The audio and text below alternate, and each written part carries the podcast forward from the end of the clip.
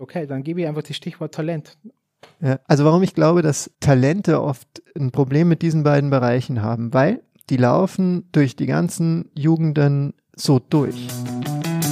Hallo und herzlich willkommen zum Coach the Coach Podcast des Deutschen Eishockeybundes. Mein Name ist Karl Schwarzenbrunner, bin Bundestrainer Wissenschaft und Ausbildung und diesen Podcast haben wir ins Leben gerufen, um euch bestmöglich mit Informationen rund ums Trainerwesen und dem wunderbaren Sport Eishockey im Allgemeinen zu versorgen. Da es ein Podcast von uns für euch sein soll, würden wir uns sehr freuen, wenn ihr uns Themenvorschläge und Anregungen unter podcast.deb-online.de zusendet. Und jetzt gehen wir all in und ich wünsche euch ganz viel Spaß mit der nächsten Folge.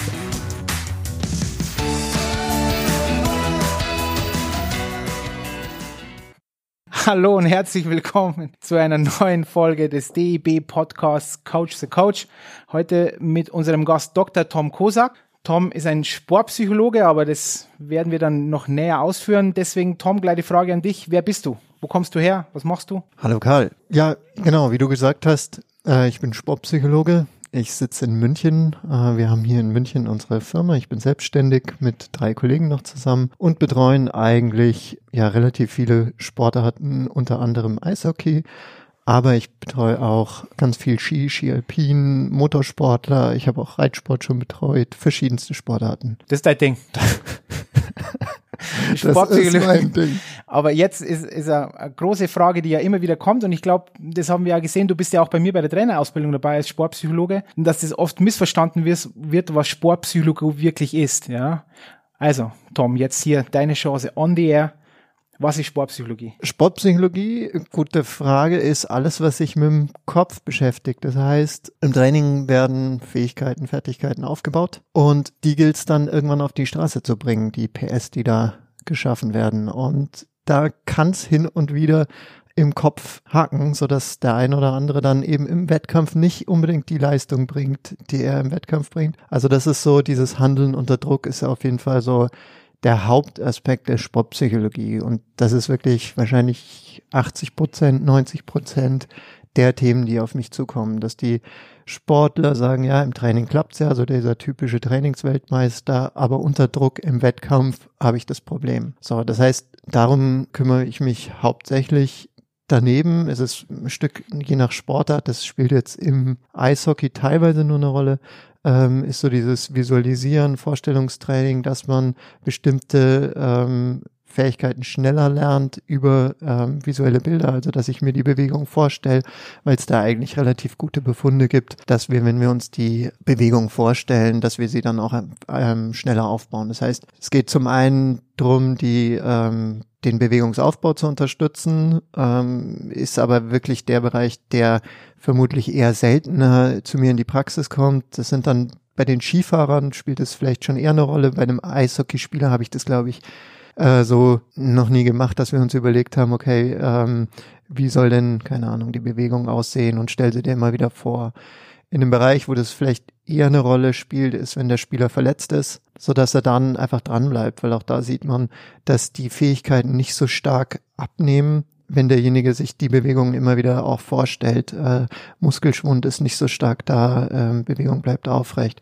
Also um solche Themen geht's schon auch immer wieder. Jetzt hast du ja schon einiges ähm, gesagt und das werden wir dann auch aufdröseln. Wir haben ja einige Zuhörerfragen, die äh, eingegangen sind an uns. Jetzt erstmal noch eine wichtige Unter Unterscheidung, weil das ja im Sprachgebrauch oft zusammen genannt wird, ein Sportpsychologe Psychologe ist auch Mentaltrainer, Mentaltrainer ist auch Sportpsychologe. Das ist ja an sich nicht richtig. Erklären Sie mal kurz den Unterschied hier. Ja, prinzipiell ähm, nenne ich mich schon gern Sportpsychologe, weil das Wort Psychologe drinsteckt. Das ist aber auch gleich äh, der Fallstrick von dem Ganzen, ähm, weil die, der eine oder andere Sportler denkt, dann schon, oh Gott, ich muss doch zu einem Psychologe, da klingt Mentaltrainer oft mal viel ressourcenorientierter. Ja? Also da, der schraubt wirklich an meiner Mentalität und da, da geht es um mentale Stärke.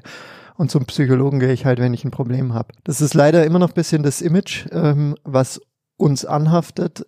Ich nenne mich dennoch gern Sportpsychologe, weil ich von der Grundausbildung Psychologe bin. Nur deswegen darf ich mich auch Sportpsychologe nennen. Es gibt in diesem Sportpsychologie-Markt, wo auch Mental Mentaltrainer drin sind, sportpsychologische Experten, kann ich gleich noch ein bisschen drauf eingehen, halt sehr, sehr viele Personen, die mit unterschiedlicher Ausbildung so in diesen Markt gehen ähm, und da ihre Dienstleistungen anbieten. Ich halte das für einen relativ seriösen Weg, über die Psychologie dahin zu kommen. In dem einen oder anderen Bereich macht es auch extrem Sinn, weil wir kommen schon immer mal wieder auch an in Grenzbereiche, wo es halt auch in, in klinische Bereiche reingeht, also Essstörungen, Angststörungen und so weiter. Da macht es auf jeden Fall Sinn, einen Psychologen zu haben. Gleichzeitig gibt's ähm, viele Sportwissenschaftler, die auch in dem Bereich Sportpsychologie drin sind. Das heißt, die haben dann ähm, auch dieses sportpsychologische Curriculum gemacht. Mhm. Die dürfen sich aber nicht Psychologe nennen, die heißen dann sportpsychologische Experten wird draußen in der Praxis niemand machen, sich auf die Homepage zu schreiben, ich bin sportpsychologischer Experte, weil da wird niemand klagen. So, von daher heißen die auch eigentlich alle Sportpsychologen. Mentaltrainer sind dann oft eher Leute, die nicht unbedingt aus der Sportpsychologie oder Sportwissenschaft kommen. Meistens kommen die aus oft ganz anderen Bereichen, auch aus der Wirtschaft und haben da irgendwie lang ähm, Führungsaufgaben gehabt und haben gemerkt, sie können ganz gut mit Menschen und machen dann irgendein äh, Mentaltrainer-Diplom. Da gibt es verschiedene Ausbildungsmöglichkeiten. Also die Möglichkeit gibt es auf jeden Fall. Ich glaube, wenn man ähm, sich Unterstützung in dem Bereich sucht, sollte man das einfach wissen, um auch zu überlegen, auf wen gehe ich zu. Das hängt dann sicher immer von der Person ab, die es macht. Da gibt es wahrscheinlich extrem gute Mentaltrainer, ähm, die einfach gute Fähigkeiten haben und gute Leistungen bringen. Und es gibt genauso gute Sportpsychologen und ähm, sportpsychologische Experten. Also es hängt dann sicherlich schon auch nochmal von der Qualifikation oder auch dem, wie die Person das macht oder wie die Passung dann zu dem Klienten ist, ab. Ich finde den Weg über die Psychologie aber schon einen sehr ähm, ja, guten Weg für mich. Okay. Sehr fundiert. Tom, bevor wir es dann vertiefen, weil du hattest da vom Markt gesprochen, weil das ist ja, der Markt wird ja immer größer, aber ich möchte noch ein bisschen so hinter die Person Dr. Tom Kosak ähm, blicken. Wie war dein Werdegang? Ab wann? Dann Schule, dann Studium. Ab wann war klar, dass du auch in die Praxis gehst? Man könnte natürlich auch ganz klar in die Forschung gehen. Mhm. Also mir war das klar oder ich habe angefangen, mich damit zu beschäftigen, so in der zwölften Klasse. Ähm, wir, haben, mussten da eine Facharbeit schreiben und ich habe über Motivation von Kindern im Sport geschrieben. Ich bin selber Skilehrer, also in einer kleinen Skischule gewesen, habe also immer so Skiunterricht für Kinder gegeben, äh, war mit denen draußen und deswegen hat mich das Thema interessiert, ja, wie motiviere ich denn eigentlich? Dann so das Thema, also das Hauptthema in der Arbeit war extrinsische, intrinsische Motivation. Und was was bedeutet? Vielleicht da wieder, was ist intrinsisch, extrinsisch? Vielleicht da kurz. Ähm, intrinsisch bedeutet die Motivation aus mir selbst heraus. Ich bin der Sache wegen motiviert, ich, weil ich einfach zum Beispiel Spaß an der Bewegung habe, Spaß an dem Sport habe. Extrinsische Motivation wäre, jemand eine Belohnung zu äh, geben dafür, dass er es macht. Also im Skifahren war es dann so klassisch, hey, wenn ihr da noch runterfahrt, dann gibt's noch eine Handvoll Gummibärchen. So. Das hat alles, was nötig war, damit du deine Kinder motivieren kannst. Klar. Das wäre heute nicht mehr möglich. Eine Tüte Gummibärchen und du kannst die Welt verändern. Okay. Gut. Okay. So, dann habe ich äh, überlegt, so wie, wie komme ich jetzt so in diesen Bereich weiter rein? Was, was muss man da eigentlich machen? Und äh, die Idee war schon, okay, über die Psychologie, das ist wahrscheinlich ein guter Weg. Hat für mich war das bisschen schwierig, weil das Abitur so mittel war dann zum Schluss. Also 3,3 im Abschluss, womit du in Deutschland gar nichts holen kannst äh, in der Psychologie. Ich glaube, da war der NC bei 1,1. Schule hat mich aber damals noch nicht so interessiert. Das kam dann irgendwie später, das Lernen. Tom, du machst mich fertig. Schule ist wichtig für alle, die da draußen Schule ist Schule brutal ist wichtig. Man hat, man äh, schafft sich Möglichkeiten und äh, muss nicht so rumeiern wie ich. Ähm, genau rumeiern, das bedeutet äh, nach Österreich gehen, dann in dem Fall, komme ich gleich drauf. Wär's übrigens, wenn du eine Tüte Gummibärchen bekommen hättest, denkst du, du hättest eine bessere Note gehabt? Auf gar keinen Fall. Ah, okay. Okay. Na, nur so als Einwand. Gut. Also du bist komplett intrinsisch motiviert. Geworden dann irgendwann, genau. Also so äh, Schule war eben diese intrinsische Motivation noch nicht so da, weil dieses Wofür gefehlt hat. Wofür mache ich das Ganze, ja? Dann mm, nach der Schule muss man sich dann jetzt mal ernsthaft den Themen stellen und da ist die schöne Schonzeit vorbei. Also musste ich mir überlegen, wie gehe ich das ganze Thema jetzt an. Für Psychologie hat es nicht gereicht.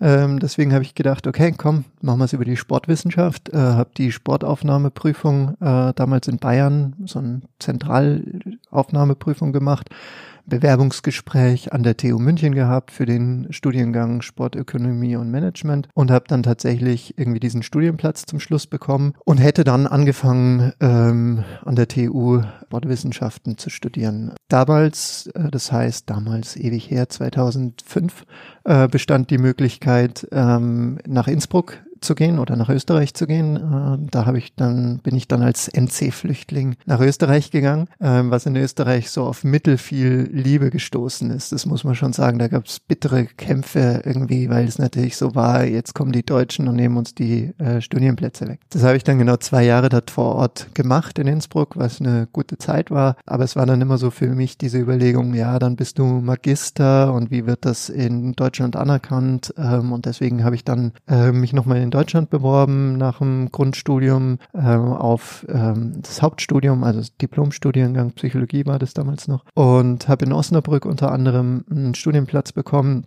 und bin dann nach Osnabrück gegangen. Auch da gab es keine Sportpsychologie oder so als Lehrstuhl, aber relativ früh kam ein Doktorand auf mich zu und hat gefragt, dass er, also er brauchte Unterstützung zur Datenerhebung in so einem Sportprojekt, ob ich da interessiert wäre. Und ähm, das war dann so mein Einstieg. Das heißt, wir sind zu Fußball-Bundesligisten gegangen und haben da Daten erhoben, Cortisol-Daten. Also Cortisol ist ein Hormon, das aus dem Speichel ähm, gewonnen wird, ein Stresshormon und äh, haben geschaut, wenn wir die unter Druck setzen, wie verändert sich dieser Cortisolwert und wie verändert sich dadurch dann auch die Leistungsfähigkeit. Und das war so das erste Mal, dass ich so mit dem Thema Forschung, Sport, Sportpsychologie in Kontakt gekommen bin und habe dann ganz normal mein, mein, mein Studium zu Ende gebracht. Äh, da war dann die intrinsische Motivation so da, dass das auch halbwegs ähm, ordentlich, ja.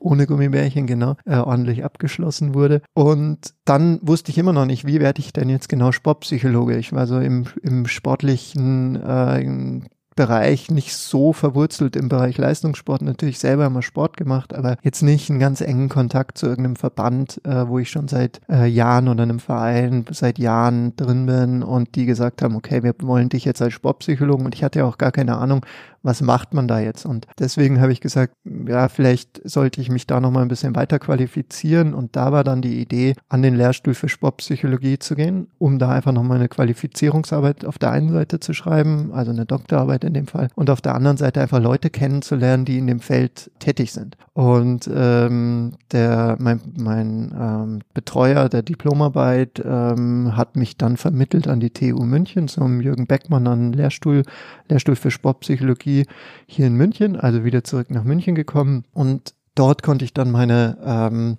Doktorarbeit schreiben. Und so wie es dann auch war oder wie ich es mir vorgestellt habe, war es dann auch, dass ich einfach dort Leute kennengelernt habe, die im Feld unterwegs waren und wo ich mich anhängen konnte und wo ich schauen konnte, wie machen denn die das, wie ist denn der Werdegang bei denen und kam halt immer mehr mit dieser Szene Sportpsychologie in Kontakt. Und bin dann, äh, habe dann eine Ausbildung zum Sportpsychologen gemacht, also dieses ASP-Curriculum, Arbeitsgemeinschaft für Sportpsychologie, das jetzt äh, in Österreich ähm, von einem Österreicher Chris Willis äh, durchgeführt wird und wo ich jetzt auch Ausbilder mittlerweile bin. Genau, habe das 2011 dann gemacht und bin so langsam immer mehr in die Sportpsychologie reingekommen. Ähm, habe da den äh, Kai Engbert, den Thomas Rittaler und den Nils Büring kennengelernt an der Uni und die haben sich dann relativ schnell selbstständig gemacht mit Sportpsychologie München. Das ist die Firma von uns vier jetzt äh, und wir ähm, haben uns dann eben so von der ähm, Wissenschaft, also aus dem Lehrstuhl raus, rausentwickelt, um dieses, diese Selbstständigkeit zu forcieren. Und ähm, ich glaube, das ist in Deutschland relativ selten, dass es so ein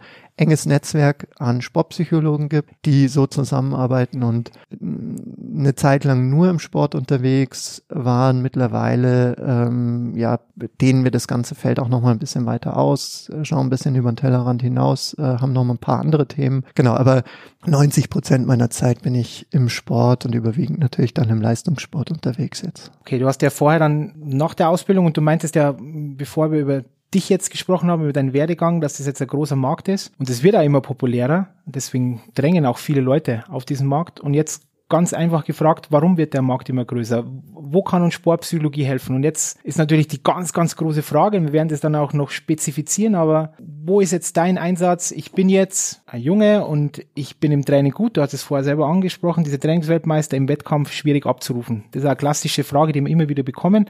Ein Trainerausbildungen, aber auch jetzt als Zuschauer ähm, Frage. Wie gehen wir vor? Rezepte ist immer schwierig, weiß ich, aber du hast ja trotzdem immer eine rudimentäre Idee, wie man an sowas rangeht. Ja, zuhören. Zuhören, Wem? was er sagt. Wem höre ich zu? Also, genau, du sagst selber, so Kochrezepte sind halt schwierig. Klar, die Sportpsychologie hat Unmengen an Methoden, Ideen, ähm, äh, wie geht man da jetzt vor? Wichtig ist, glaube ich, erstmal auch reinzuhören, was sind jetzt die Stressoren. Meistens sind es ja dann ähm, so Bewertungsdruck, jetzt muss ich abrufen auf den Punkt. Was denken die Zuschauer, wenn ich den ähm, das Tor nicht mache oder wenn ich die Aktion nicht erfolgreich mache, wenn ich die Abwehr nicht mache. Was, was sagen die anderen Teamkameraden und so weiter und so fort. Das heißt, die Aufmerksamkeit ist nicht mehr auf dem Spiel geschehen. Man sagt, die Leute sagen dann immer einfach Eishockey spielen, ja, wenn es so einfach wäre. Das ist auch immer ja bisschen respektlos sich selbst gegenüber. Einfach Eishockey spielen. So, es ist dann oft nicht einfach, weil der Kopf plötzlich anfängt, drüber nachzudenken, was was er machen soll oder was gemacht werden soll. Das heißt, die Leute fangen an, ihre Sportart zu denken und nicht mehr einfach zu spielen. Und da den Kopf auszuschalten, ist halt oftmals nicht so einfach. Und da mm, müssen wir dann Wege finden. Prinzipiell, womit viel gearbeitet wird äh, und was man, glaube ich, auch im Eishockey ganz stark beobachten kann, gibt es schöne Videos auf YouTube. Ähm, dieses ganze Thema Routinen und Rituale. Also ich glaube, Rituale sind im Eishockey ein Riesenthema. Wie tape ich meinen Schläger? Welche, welchen Schlittschuh ziehe ich zuerst an und so weiter und so fort? Wer darf mir an die Protektoren fassen? Äh, oder ja, so, wo ist mein Schutzraum da in, in der Kabine? Also da spielen sich, glaube ich, Dramen ab.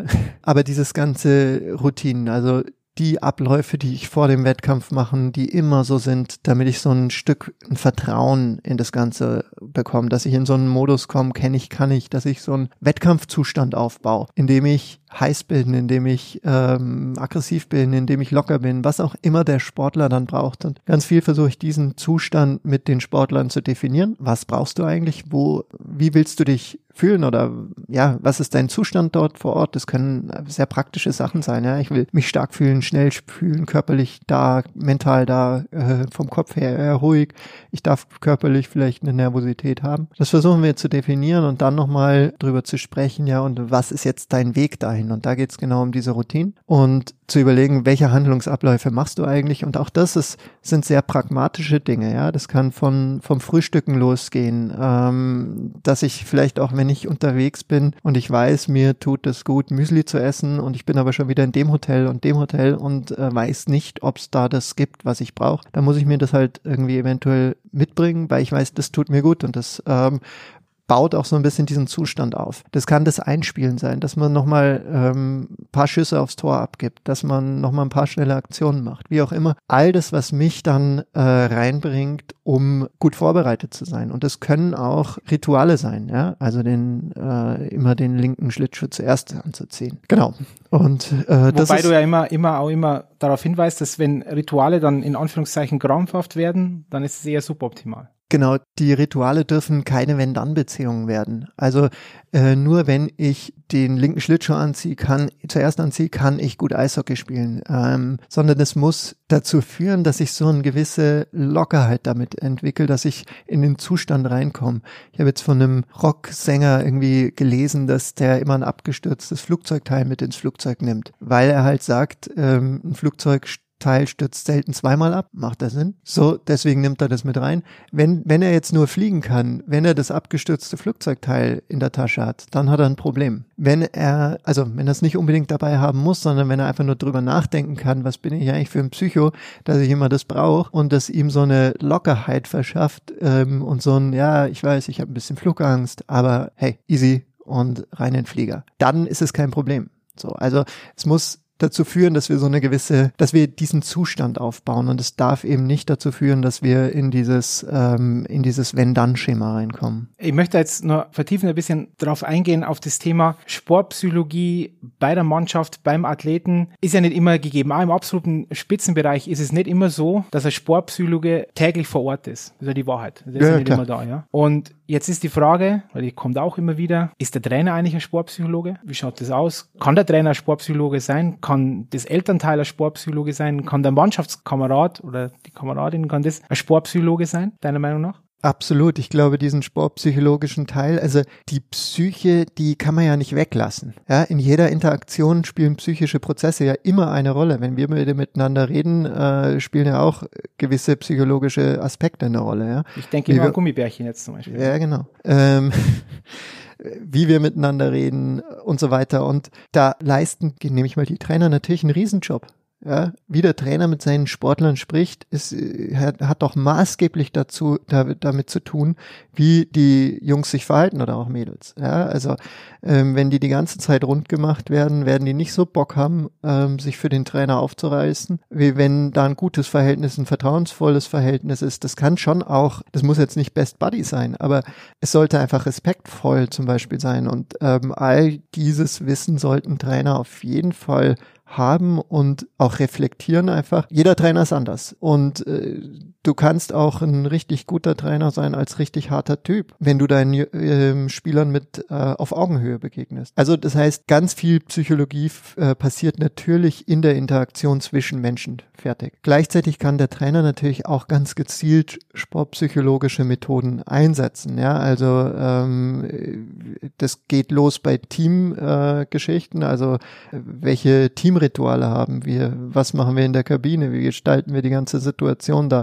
Gibt es irgendwelche ähm, bestimmten Sachen beim Abendessen, dass wir da alle in Jeans äh, hingehen und eben nicht in der Trainingshose? All solche Sachen können ja eine Rolle spielen, wo es heißt, okay, das führt zu äh, einem Teamgeist oder es soll den Teamgeist stärken. Also diesen ganzen Bereich, ich glaube, der ist ganz stark im, in der Hand des Trainers. Natürlich auch in, in der Hand äh, der Mitspieler, ähm, wie, wie geht man da selber miteinander um, aber ganz stark sind es natürlich die Trainer und natürlich die Eltern. Also wir werden als Sportpsychologen gar nicht so viel Zeit mit den ähm, Spielern haben, wie der Trainer kaputt machen könnte, damit wir das wieder richten können. Aber dann habe ich jetzt zwei Fragen, weil dann bin ich jetzt der Anwalt des Teufels. Das ist die Frage, die wir immer wieder hören, aber jeder Ausbildung, das ja. weißt du, Tom. Für was brauchen Sportpsychologen, wenn ich das als Trainer auch gut kann? Oder was kann der Sportpsychologe besser, als der Trainer das ja kann? Und die zweite Frage ist ja dann auch, um wie viel wichtiger wäre es auch, was wir jetzt auch machen in der Ausbildung, eigentlich die Trainer und die Eltern sportpsychologisch zu schulen, als jetzt immer nur auf den Athleten gezielt abzu, abzuzielen, ja? Ja, also zur ersten Frage vielleicht nochmal. Ich bin eigentlich auch Fan davon, dass der Sportpsychologe nicht bei jeder Einheit und bei jedem Event die ganze Zeit mit dabei ist, weil umso mehr ich drin bin und dran bin, umso mehr wachse ich natürlich auch in die Trainerteams mit rein. Das ist logisch. Also und dann baut man auch persönliche Kontakte zu den Trainern auf, zu den Spielern auf. Das heißt, ähm, das führt einerseits dazu, dass vielleicht eine größere Offenheit sowohl von Trainern als auch von Spielern da ist. Andererseits aber auch dazu, dass du auch anfängst, persönliche Beziehungen zu dem einen oder anderen aufzubauen. Und davon lebt der Sport ja ganz stark und dieses, diese ganze Interaktion Trainer-Spieler. Und ich glaube, der Sportpsychologe hat auf jeden Fall die, ähm, den Vorteil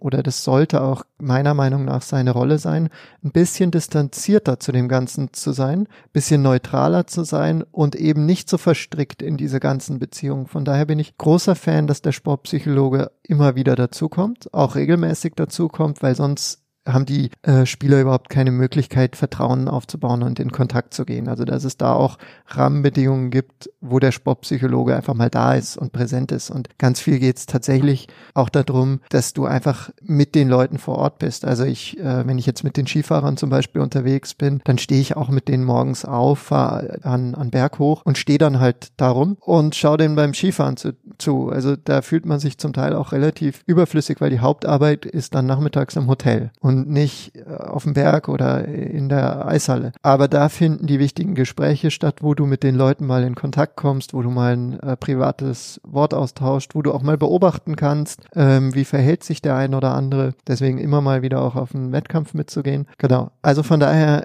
ich glaube, der, der eine wichtige Punkt ist, dass der Sportpsychologe ein Stück neutraler ist und nicht ganz so tief drin. Und dann hoffe ich, dass wir doch die eine oder andere Möglichkeit mehr haben, die der Trainer eventuell nicht hat, sowohl methodisch als auch, ja, so wie, wie geht, wie spricht man mit jemandem ähm, an Themen ranzukommen. Deswegen denke ich auch, dass ich äh, dass es ein ganz sinnvoller Weg ist über die Psychologie, weil man halt einfach das Basiswissen hat über psychologische Prozesse und so tief wird es nie ein Trainer aufbauen. Gerade was du gesagt hast, in der Trainerausbildung vermitteln wir den Trainer natürlich sportpsychologische Methoden, die sie dann auch anwenden können, Rituale, Routinen und da glaube ich auch nicht, dass das unbedingt ein Psychologe machen muss. Aber wenn es dann ein Stück tiefer geht, zu erkennen und die neutral zu behandeln und nicht irgendwie mit Vorurteilen, die der Trainer immer haben muss, weil der ja so nah dran ist. Wie sehe ich wen? Und wir stecken als Menschenleute immer ein Stück in Schubladen. Mit dieser Unvoreingenommenheit den Leuten zu begegnen und objektiv oder möglichst objektiv im Sinne des Sportlers an einer Lösung zu arbeiten. Und da hilft es mir einfach eine gewisse Neutralität zu haben und immer mal wieder reinzukommen. Und deswegen denke ich persönlich, ist es auch nicht unbedingt gut, wenn ich die ganze Zeit mit der Mannschaft unterwegs bin. Sind Sportpsychologen und Psychologinnen empathische Menschen? Müssen sie empathisch sein? Ist das ein wichtiger Punkt? Das ist eine Grundvoraussetzung, um ein guter Sportpsychologe zu sein? Ich glaube schon, dass Empathiefähigkeit äh, hilft. Äh, und dann ist es wie bei allen Menschen, der eine ist ein bisschen ähm, stärker empathiefähig, der andere ein bisschen weniger. Wenn ich so auch an die Kollegen denke, äh, da gibt's auch ähm, Kollegen, die bisschen rationaler ähm, unterwegs sind, die vielleicht den Vorteil haben, dann klarere Strukturen und klarere Pläne zu haben und nicht nur dieses psychologische, ich höre dir zu und dann ähm, flowen wir da zusammen hin. Also ich glaube, da muss man auch ein bisschen... Was, da flowen wir zusammen hin? ja. Wow. Wow. ähm, ja, ich übertreibe jetzt halt.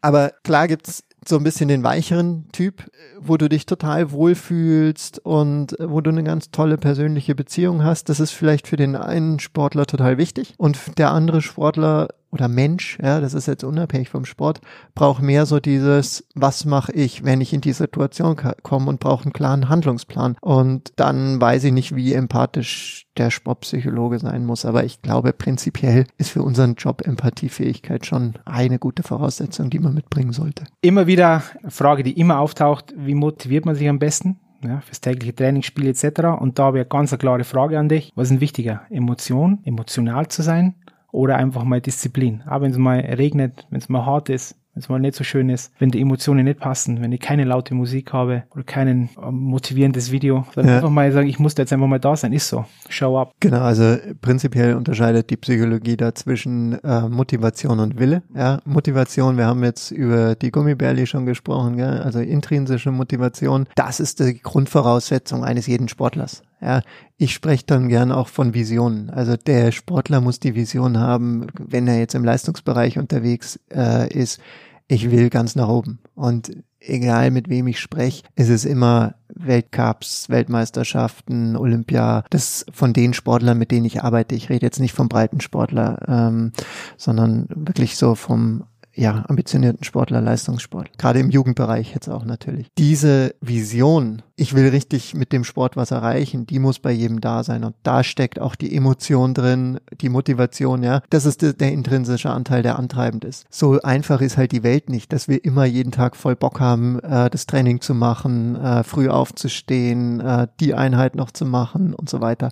Und da gebe ich dir komplett recht. Ich nenne es jetzt Willenskraft. Also ich muss halt diese Fähigkeit haben, mich immer wieder zu pushen und anzutreiben. Da hilft es mir sicherlich, wenn ich weiß, wofür mache ich das, nämlich meine Vision. Ja, trotzdem macht mir die einzelne Einheit dann nicht unbedingt Spaß. Ja, oder wenn ich äh, eine Niederlage habe, da wieder damit umzugehen und äh, oder einen Anschiss vom Trainer bekommen habe oder die Leistungen nicht so laufen oder ich mich verletzt habe. Es gibt, glaube ich, tausend Gründe, wo es schwierig ist, weiterzumachen. Es ist ja jetzt nicht so, dass ich die ganze Zeit freue freudestrahlend auf meine Vision hinlaufe, sondern im Alltag ist das harte Arbeit. Und da muss ich mich schon immer mal auch wieder überwinden und pushen und das muss nicht Spaß machen. Ich glaube aber, ich muss wissen, wofür ich das Ganze mache. Und wenn das verloren geht, dann hat der Sportler schon ein Problem. Und ich habe auch solche Gespräche mit Sportlern schon geführt, Leistungssportler, die ja diesen Drive nicht mehr hatten und ähm, was man denen ganz klar auch angemerkt hat, ja, dass die Energie nicht mehr so da ist. Und ich finde es dann nur fair, das auch offen zu besprechen. Ja, willst du es denn überhaupt noch? Und manchmal wissen die es ja selber nicht, ob sie es noch wollen. So,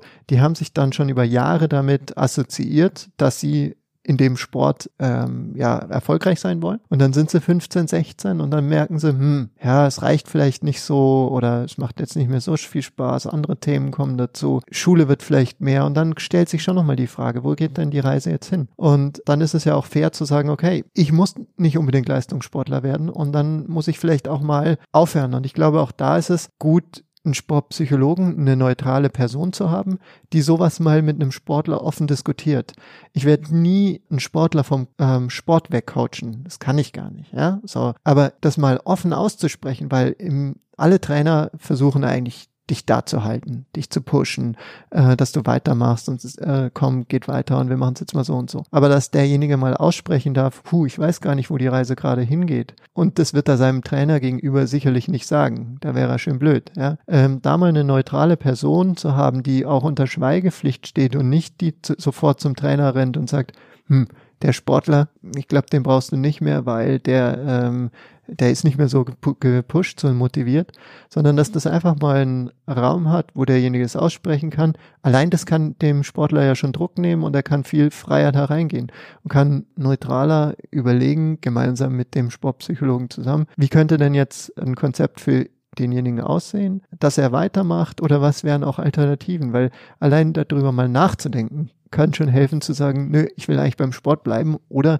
dann auch auszusteigen, weil es bringt keinem was, dem Trainer nicht, die Leute immer wieder zu versuchen zu motivieren mit Gummibärli, dass sie dabei bleiben, noch dem Sportler, der im, die ganze Zeit das Gefühl hat, ich genüge nicht in dem System und dann immer unmotivierter wird. Da möchte ich noch darauf eingehen, wenn du sagst, ich genüge nicht, da spielen ja vielleicht da das Thema Angst mit rein, über das möchte ich später noch sprechen, aber dieses große Thema Eltern. In, inwieweit spielen da die Eltern eine Rolle? Auch wieder Pauschalangaben ähm, gibt es nicht, aber wie viel, wie viel können Eltern pushen? Wie viel sollen sie pushen? In welche Art und Weise? Was hast denn du aus deiner Erfahrung? Wie, wie lernst du das kennen draußen? Ja, ja, es ist schwierig, wenn ich mit Kindern arbeite. Ich arbeite auch zum Teil mit jungen Kindern, muss man auch sagen. Das ist auch, muss man auch kritisch hinterfragen, ob das äh, Sinn macht. Ja, also ich habe zum Teil elfjährige Tennisspieler bei mir zum Beispiel. Und gerade im Tennis ist halt extrem, dass die, ähm, dass man immer wieder von allen Eltern hört, boah, es ist Wahnsinn, was da am Tennisplatz bei den Kleinen schon abgeht, wie die anderen Eltern, es sind immer die anderen Eltern, ihre Kinder pushen. Das hört man aus dem Fußball, das hört man auch aus dem Eishockey, was da abgeht an, auf den Rängen, wie da Eltern sich verhalten, zum Teil aggressiv. Immer die anderen, genau. Immer die anderen, klar. Ja, ich mache das ja nicht. Wobei ich auch Eltern habe, die schon auch dann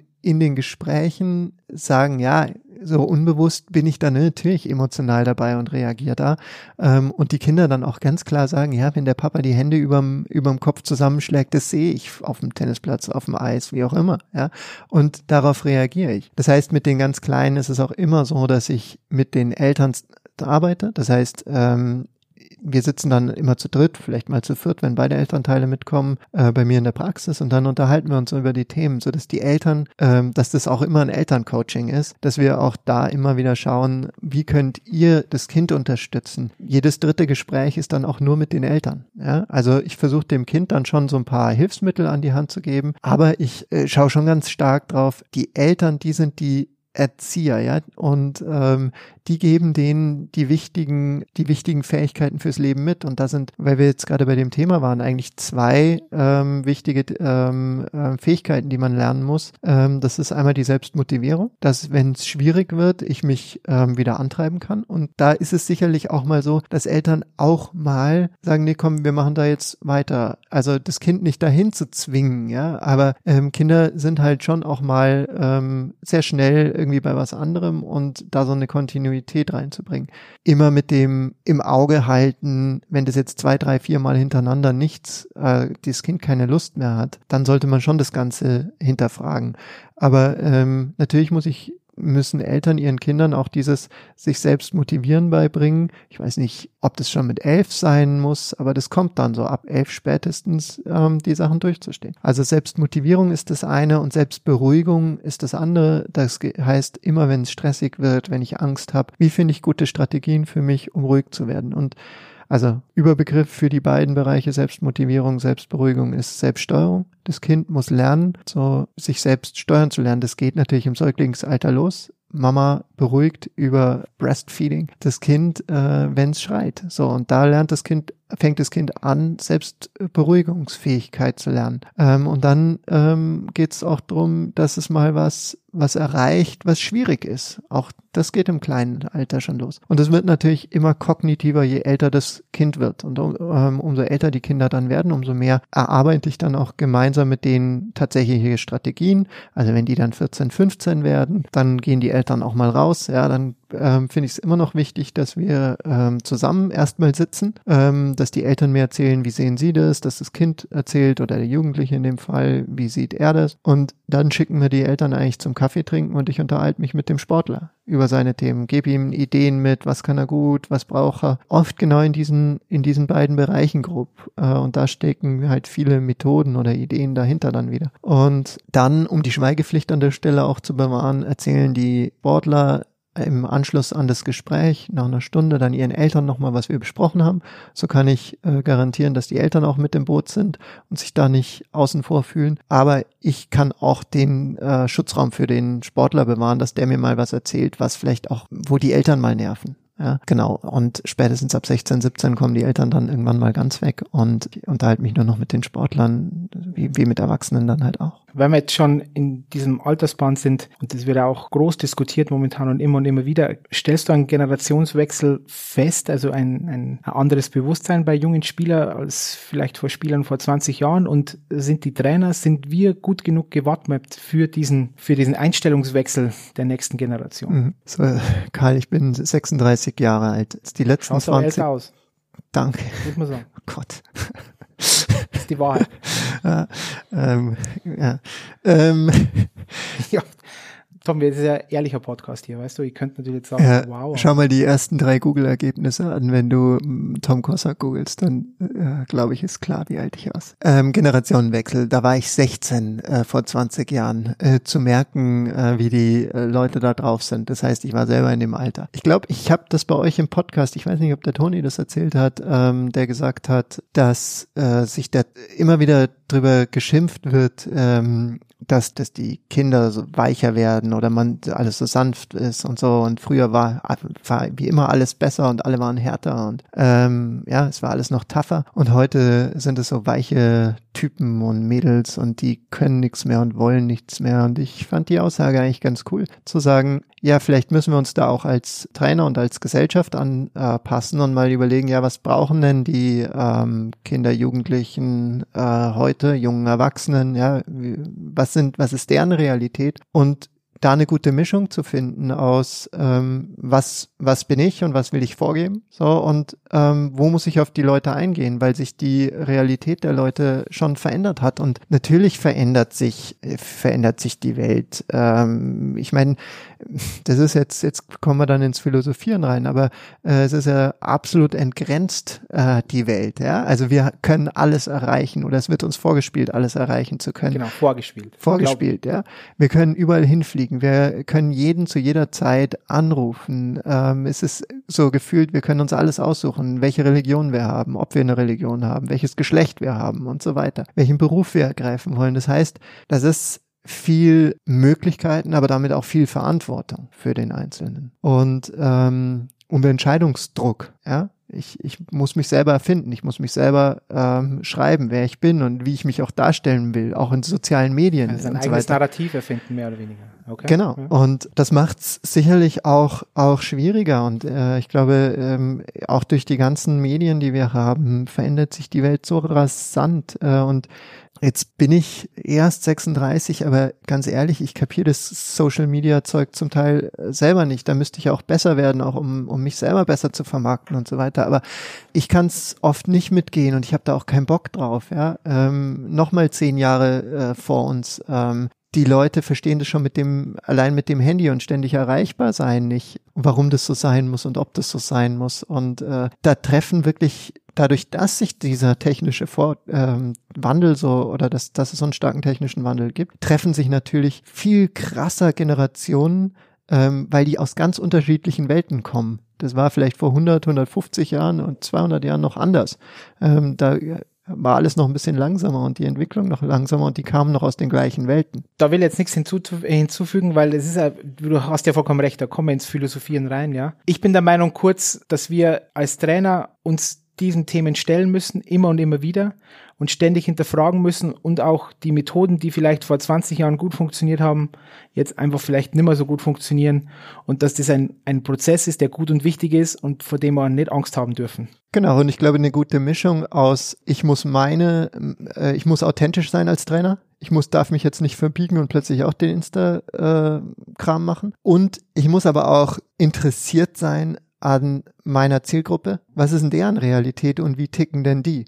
Und da eine, glaube ich, gute Mischung aus, ich bin authentisch ähm, mit dem, wie ich bin und wenn ich ein 50-jähriger, 60-jähriger Trainer bin, äh, dann komme ich halt nochmal aus einer anderen Welt und muss nicht alles unbedingt verstehen, aber ich muss offen vielleicht dafür sein und interessiert daran und nicht sagen, okay, wir machen es aber, wie es vor 60 Jahren äh, war. Die Realitäten anerkennen, ja? ja, dass es einfach nicht mehr so ist. Jetzt kommen wir zu meinem Lieblingsthema und ich glaube auch deins, weil das ist ja dein Modell und zwar ist das das Scheiße-Fluss-Modell. Und das hört sich ja immer ganz martialisch an, aber das ist so dein Baby. Und jetzt hast du die Gelegenheit, das Scheiße-Flussmodell hier darzustellen und warum das wichtig ist für uns alle. Okay. Ähm, das Scheiße-Flussmodell ist eine Anregung von meinem Ausbilder aus der systemischen Therapie, die ich gemacht habe. Ähm, ich habe es ein bisschen erweitert um den Leistungsbezug für mich. Ähm, und im Endeffekt äh, stecken da eigentlich nur genau die zwei Sachen drin, über die wir schon gesprochen haben. Selbstmotivierung und Selbstberuhigung. Das heißt, auf der einen Seite haben wir einen Weg, der zu unserer Vision hochführt. Und auf dem befinden wir uns. Und wir geben Vollgas in Richtung unserer Vision. Da nochmal eine wichtige Unterscheidung zwischen Vision und Ziel. Vision ist das, was emotional aufgeladen ist und was ich als Traum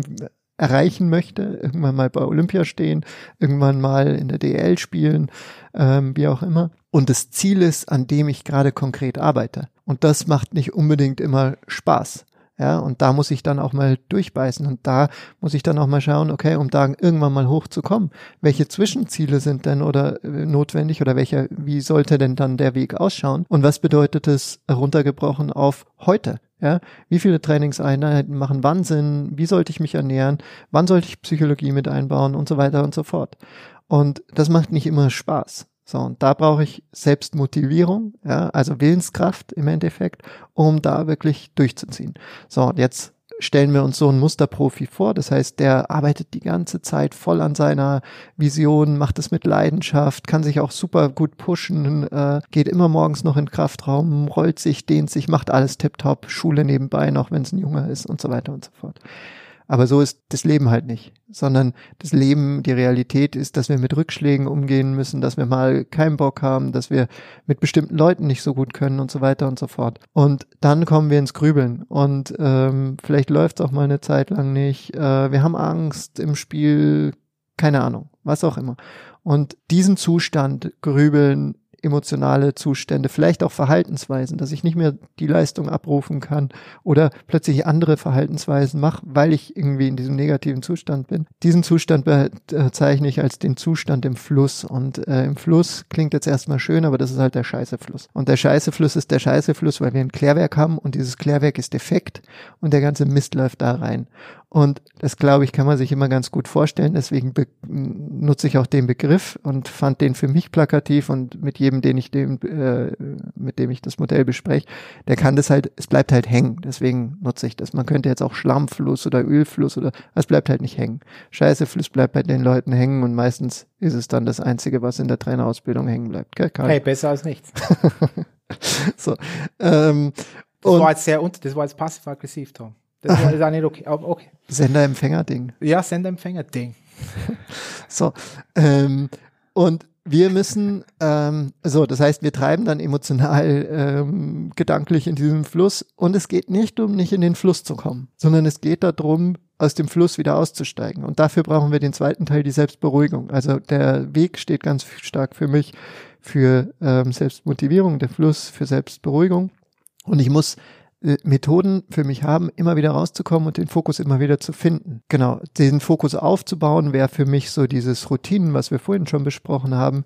Umgang mit Misserfolg wäre dann eher so dieses Selbstberuhigung. Äh, wie komme ich da nach einer Niederlage, nach einem Fehler, den ich gemacht habe, der entscheidend war, äh, wieder raus. Das wäre so der andere Teil. Es gibt noch eine dritte Position in dem Modell, das ist der kleine Buddhist in uns, den wir alle haben sollten und der hat die Grundhaltung, Scheiße kommt, Scheiße geht. So, das heißt, der sieht den ganzen Mist, der da so rumtreibt, der lässt sich emotional und so aber nicht so reinbringen. Ja? Also da bringe ich, ähm, ich glaube, gut verständlich ist es am, ähm, im Bereich Autofahren. Wie oft man sich aufregt beim Autofahren, weil irgendeiner zu schnell, zu langsam hupt, was auch immer. Schon bin ich im, in meinem Fluss, reg mich tierisch drüber auf, ähm, bin genervt, äh, fang vielleicht selber an zu drängeln oder so, lass mich verhaltensmäßig dann da auch überziehen, anstatt bei mir zu bleiben und meinen Weg weiterzugehen, fokussiert aufs Ziel zu bleiben, das ich erreichen will. Ich will äh, heile von äh, zu Hause in die Eishalle kommen. Ja, und da nicht im Stress schon wieder ankommen. Und dafür brauche ich so diesen inneren Buddhisten in mir, der halt so ein bisschen so eine äh, Grundhaltung hat von, ja, Scheiße kommt, Scheiße geht. Übersetzt in die äh, Psychologie ist das der Ansatz, der Achtsamkeit und Akzeptanz. Ich muss Dinge akzeptieren lernen. Alles, was ich weiß, du bist großer Fan von in den Fluss steigender hochschwimmendes äh, Leck stopfen. Und das ähm, äh, ist mittlerweile in mein Modell auch quasi mit eingeflossen, weil ich das immer wieder auch mit äh, Leuten diskutiere, ja. Ich glaube, alles, was ich verändern kann, sollte ich verändern. Aber Dinge, die ich nicht verändern kann, die muss ich halt akzeptieren lernen und daran sollte ich mich nicht aufreiben. So. Dann kann man immer noch diskutieren, was ist veränderbar und was ist nicht veränderbar. Ja, also ähm, wir können schon schauen, die Dinge, die wir immer so hinnehmen, und das ist ja auch so eins deiner, deiner Grundsätze, die Dinge, die wir verändern können oder auch zu prüfen, können wir was verändern. Ja? Also du sagst ja irgendwie auch immer so dieses, weil wir das schon immer so gemacht haben, ist so das No-Go ever, sowas zu begründen. Und das sehe ich genauso. Das heißt, solche Regeln dann schon mal zu hinterfragen, ja, warum machen wir das eigentlich? Und dann aber auch eine, eine Begründung zu haben. Und wenn diese Begründung, wenn ich die mitgehen kann, dann muss ich es halt irgendwann auch akzeptieren. So. Und dieses Modell ist ja, ist ja sehr natürlich, weil es plakativer, plakativ ist und da, äh, dieses Wort hat. Genau. Aber da steht schon, ich finde, da steckt extrem viel drin, wie man als Trainer damit umgehen kann, wie man als, als, als Spieler mit harten Situationen umgehen kann. Oder ist da die Idee dahinter? Genau, also für mich ist es auch wichtig. Und wenn es nur das, Entschuldigung, dass ich unterbreche, aber wenn nur das hängen bleibt, dann haben wir oder du schon relativ viel erreicht. Da haben wir auch was geschafft. Auf genau. alle Fälle. Naja, ich glaube, wichtig ist schon mal zu unterscheiden, wo bin ich eigentlich gerade, dass man so eine Metaperspektive einnimmt und sagt, ja, ich bin auf dem Weg, ich handle, ja, so, ich bin im Handeln oder bin ich im Grübeln? Da steckt dann wieder das Konstrukt Handlungslagerorientierung dahinter. Also grübel ich die ganze Zeit nach, dann bin ich eher lagerorientiert, denke also über die Lage, über die Situation die ganze Zeit nach. Oder bin ich auf dem Weg und ähm, dann bin ich eher handlungsorientiert und mache mein, mein Ding und gehe weiter voran. Und wir brauchen auch beides manchmal. Es ist auch sicherlich geschickt, nach einer größeren Niederlage auch mal zu grübeln und die Dinge zu hinterfragen wenn ich dann irgendwann zu einer Lösung komme, die mich wieder ins Handeln bringt, wo ich sage, okay, und jetzt äh, aufgrund der Analyse, und das ist ein ganz wichtiger Teil dessen, was ich mit Sportlern auch immer mache, ja, Ursachenanalyse, wie komme ich jetzt wieder ins Handeln und wie komme ich wieder auf den Weg und mache den nächsten Step? Also weil ich denke, dass diese Handlungsmodelle immer als Kreisläufe, ja. Am Ende bin ich natürlich frustriert, ähm, sauer, traurig, was auch immer, wenn ich meine Ziele nicht erreiche. Die Emotion ist aber für mich ein Zeichen dafür, dass ich was nicht geschafft habe, nicht meinen Erwartungen genügt habe. Und dann muss ich halt schauen, wie kann ich das Ganze anpassen, so dass es in der nächsten Runde, gerade im Sport, ich meinen Erwartungen wieder genüge. Ja, und was kann ich trainieren, was muss ich akzeptieren und da kann man auf verschiedenen Ebenen denken. Wenn ich aber dann da hinten bleibe, ja, ich kann nix und ich schaffe nix, dann bin ich kein Kämpfer. So, und das brauche ich schon. So diese, und da brauche ich Strategien auch wieder, wie komme ich wieder zurück auf den Weg. Und das sind so die Themen, ähm, ja, im Bereich Selbstberuhigung, wo ich dann äh, mit den Sportlern arbeite. Also Selbstberuhigung, Selbstmotivierung und überhaupt Selbstwahrnehmung, ja. Wenn ich im Scheißefluss bleibe und abtreibe, dann ist es selbst Aufgabe. Und da wollen wir eigentlich nicht hin mit den Sportlern. Tom, jetzt haben wir viel über das gesprochen, was wir eigentlich machen wollen und wo die Reise hingehen soll. Jetzt möchte wieder der Anwalt des Teufels sein. Was sind denn eigentlich wirkliche Fehler, die man machen kann bei der Anwendung der Sportpsychologie? Und jetzt nicht nur von dir oder euch, von den Sportpsychologen, ihr macht sicher auch manchmal Fehler, ja, und manche Dinge, die vielleicht suboptimal sind, aber was ist auch, wenn jetzt der Trainer denkt, uh, ich mache jetzt diese Methode, diese Methode, diese Methode. Kann man da Sachen falsch machen oder würdest du sagen, hey, einfach mach mal, passieren tut nichts? Ja, grundsätzlich bin ich schon großer Fan von mal machen, ausprobieren und die richtigen Schlüsse draus ziehen. Aber ich glaube, manche Trainer übertreiben es. Also ähm, manchmal, also es ist immer, wie authentisch ist das, ja. Ähm, wenn die Spieler das Gefühl haben, ja, der macht das mit Leidenschaft und äh, es bringt uns was. Ja, wir sehen da einen Sinn drin. Da macht es Sinn, wenn der jetzt ähm, hier bei uns im Kurs war, äh, der Trainer, und ähm, das Gefühl hat, okay, jetzt baue ich den Teil noch mit äh, rein. Ich habe kein Interesse eigentlich daran, aber ich habe jetzt gehört, jeder braucht eine Routine, gibt äh, irgendein Arbeitsblatt aus, hey, baut eine eure Routine und versteht nicht, was damit, was die, was der Sinn dahinter ist und wie man es aufbaut, dann ist der Erfolg dessen fraglich. Ich glaube, die größten Fehler kann man tatsächlich im Bereich äh, Menschenführung machen. Das ist eher so ein ähm, impliziter Teil der Sportpsychologie. Ja? Also ich glaube, wenn man Techniken anwendet, irgendwelche Arbeitsblätter rausgibt, irgendwelche Methoden macht, ähm, dann ist es, ob das der Trainer macht oder ich mache, der Sportler sucht sich dann schon raus, was ihm taugt und was ihm nicht taugt. Was ich glaube, was ich nicht machen würde, ist, jeder muss es jetzt so machen. Da würde ich ein bisschen aufpassen. Aber ich glaube, der größte Teil ist in der Menschenführung. Also wenn ich das, wenn ich keinen Bezug zu meinen Leuten habe, wenn ich immer gegen die Wünsche und Bedürfnisse der Leute gehe, dann werde ich irgendwann die Leute frustrieren und das ist auch, wir waren im Bereich Motivation, ja. Ich glaube nicht, dass man die Leute motivieren muss. Wenn ein Sportler in Sport geht, dann ist der motiviert, dann hat er erstmal Bock. Ähm, das ist zumindest mein Grundmodell, wenn ich Menschen begegne. Der hat Interesse an dem, was er tut. Wenn ich jetzt da reingehe und äh, ihm dieses diese Freude an dem, was er tut, nehme, indem ich ihn die ganze Zeit kontrolliere, indem ich ihm kein Vertrauen schenke, indem ich ihn separiere von der Gruppe, dann werde ich ihn frustrieren. Das heißt, es geht viel stärker darum, dass wir die Leute nicht frustrieren und damit demotivieren, als so immer so zu tun, wir müssen sie irgendwie motivieren. Erstmal gehe ich davon aus, dass sie motiviert sind. So. Und natürlich im Jugend- und Nachwuchsbereich gibt's immer mal wieder auch einen Sportler, der an dem Tag keinen Bock hat. Aber die Frage ist, arbeite ich dann über Bestrafung? Ja, ähm, und ich muss als Trainer auch klar sein, auch das ist wichtig, eine Klarheit vor den anderen ähm, zu zeigen, aber danach vielleicht zu dem Spieler zu gehen und ein ernsthaftes Gespräch mit ihm führen. Was steckt da dahinter? Ähm, dass der Sportler das Gefühl hat, ey, der interessiert sich für mich. So, es ist dem nicht egal. So, und wenn dieses Gefühl, glaube ich, beim Sportler hängen bleibt, äh, ich bin irgendwie wichtig, auf welchen Ebenen auch immer, dann bin ich doch viel mehr, äh, fühle ich mich viel mehr anerkannt und habe vielleicht mehr Motivation zum Schluss oder meine Motivation bleibt aufrechterhalten, als wenn ich immer das Gefühl habe, oh scheiße, jetzt äh, kriege ich dann wieder einen Einlauf vom Trainer, weil ich zu spät bin und der Trainer mag mich nicht und äh, ich kann auch nichts und so weiter und so fort. Also dahinter steckt das Selbstbestimmungs, äh, Self-Determination Theory, äh, Selbstbestimmungstheorie mit den äh, drei Grundbedürfnissen, die jeder hat, Zusammengehörigkeit, Autonomie und Kompetenz erleben.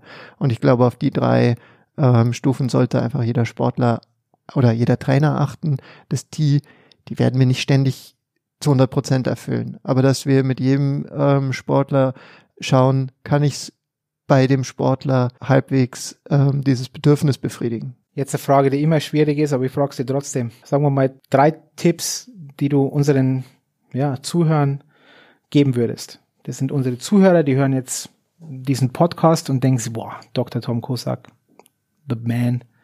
The one and only. The one and only. Und mhm. ich möchte jetzt drei Tipps von ihm haben. Glaubt niemand, der sagt, er ist the one and only? der Erster Tipp, gut. ja, es ist schon, glaube ich, ein guter Ganz klar. Äh, Tipp. Ähm, du hast nur zwei. Ohne Druck. Ohne Druck.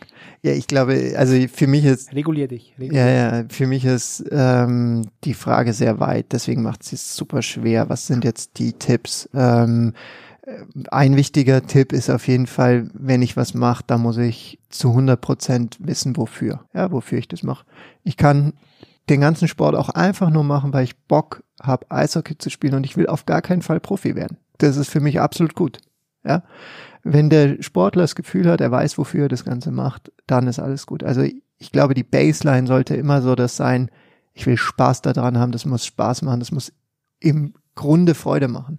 Das wird nicht im, ja, Spaß, ich weiß, die Clownsnase. Ähm, das wird nicht in jeder äh, Einheit so sein. Aber die, die, das Grundgefühl nach einer Saison muss sein, ja, das ist, Eishockey ist der geilste Sport der Welt. So, so die, die Passion. Ja, das ist, also ich glaube, das muss man für sich immer wieder ähm, klar haben. Dann glaube ich, ähm, ist der Sport auf jeden Fall was, wo man einfach extrem viel ähm, lernen kann als Person und Persönlichkeitsentwicklung ha äh, hat. Also ich glaube, dieses Selbstmotivieren, Selbstberuhigen, das ist einfach, sind zwei zentrale Bereiche, die man, die man im Sport lernen kann und für die es sich, egal ob man nachher ein Profi wird oder nicht, auf jeden Fall lohnt, da mal eine Zeit lang dran zu bleiben, sich durch was durchzubeißen.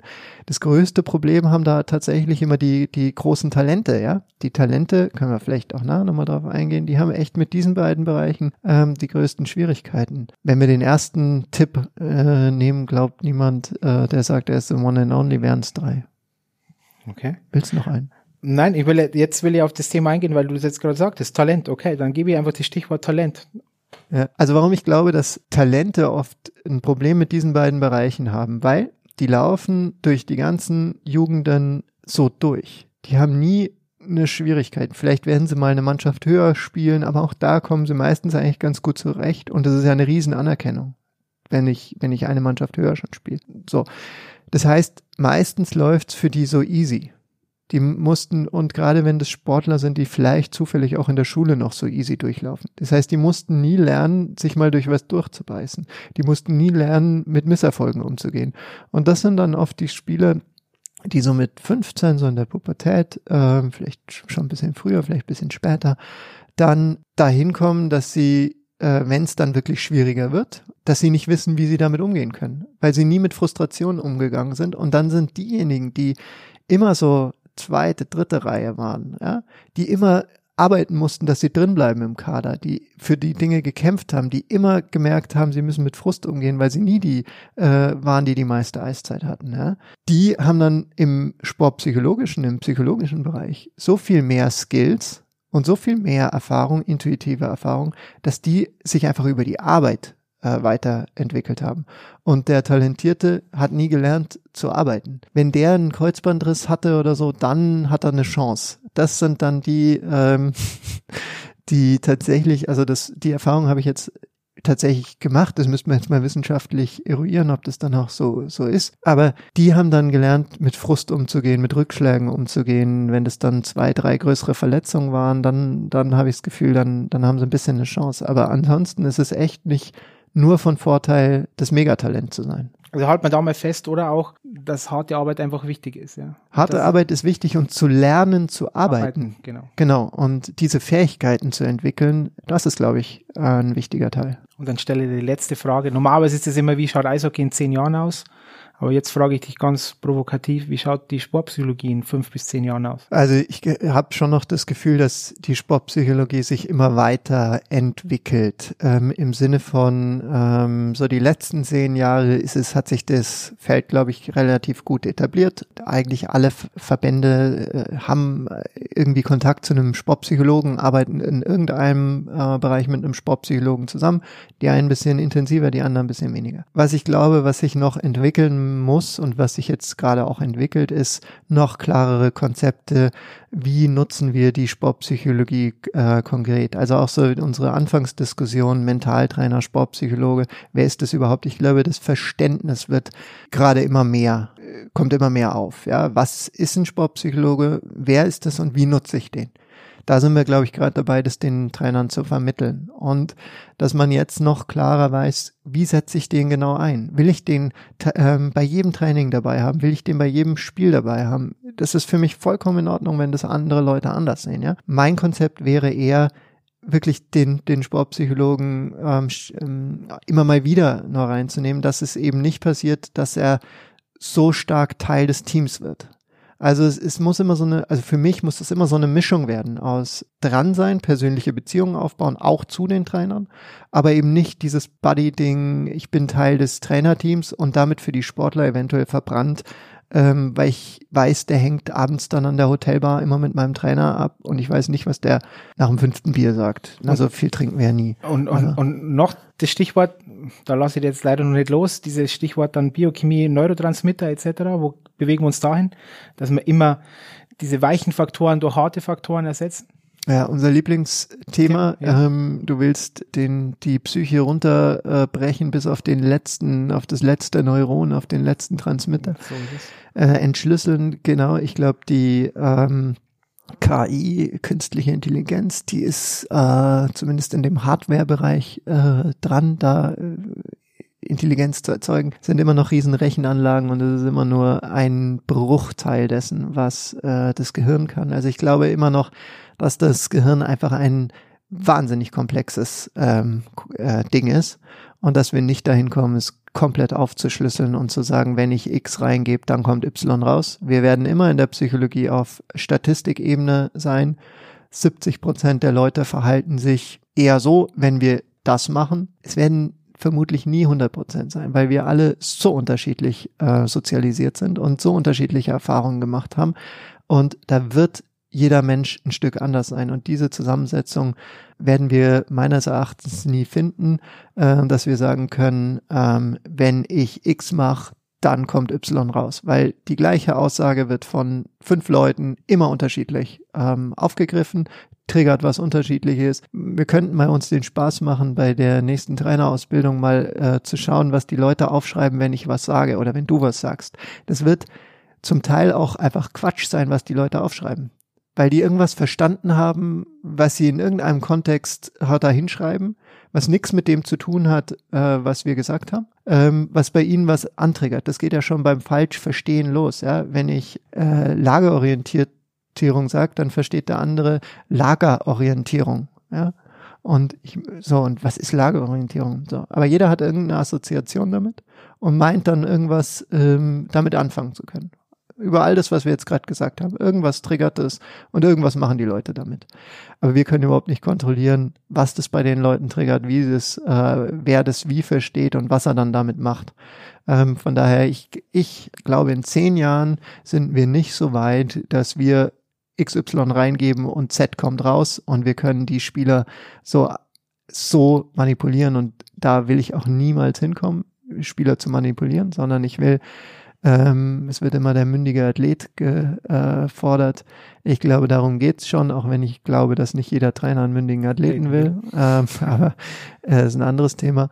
Es geht darum, dass die Leute wissen, wie können sie ihren Sport bestmöglich oder ihre Leistung bestmöglich abrufen und dass sie lernen, sich da selbst einzustellen. Und ich glaube, das macht auch den Reiz am Sport aus, oder? Dass das keine Maschinen sind, die da gegeneinander ähm, antreten, sondern dass das Menschen sind mit Fehlern, mit Zufälligkeiten und dass wir das nicht bis ins letzte Detail ähm, ähm, kontrollieren können, auch wenn wir das gerne würden. Aber zum, zum Teil macht es genau das aus, dass man sich halt denkt, warum hat er diesen Fehler jetzt gerade gemacht und uns damit die Saison verkackt. Dann würde ich mal sagen, das ist das Schlusswort. Wir haben die Saison verkackt. Nein, das Schlusswort ist natürlich, wir sind alle keine Maschinen. Du bekommst jetzt Gummibärchen. Danke. Danke, Tom, für das Gespräch und besiegbar bleiben und wir hören uns.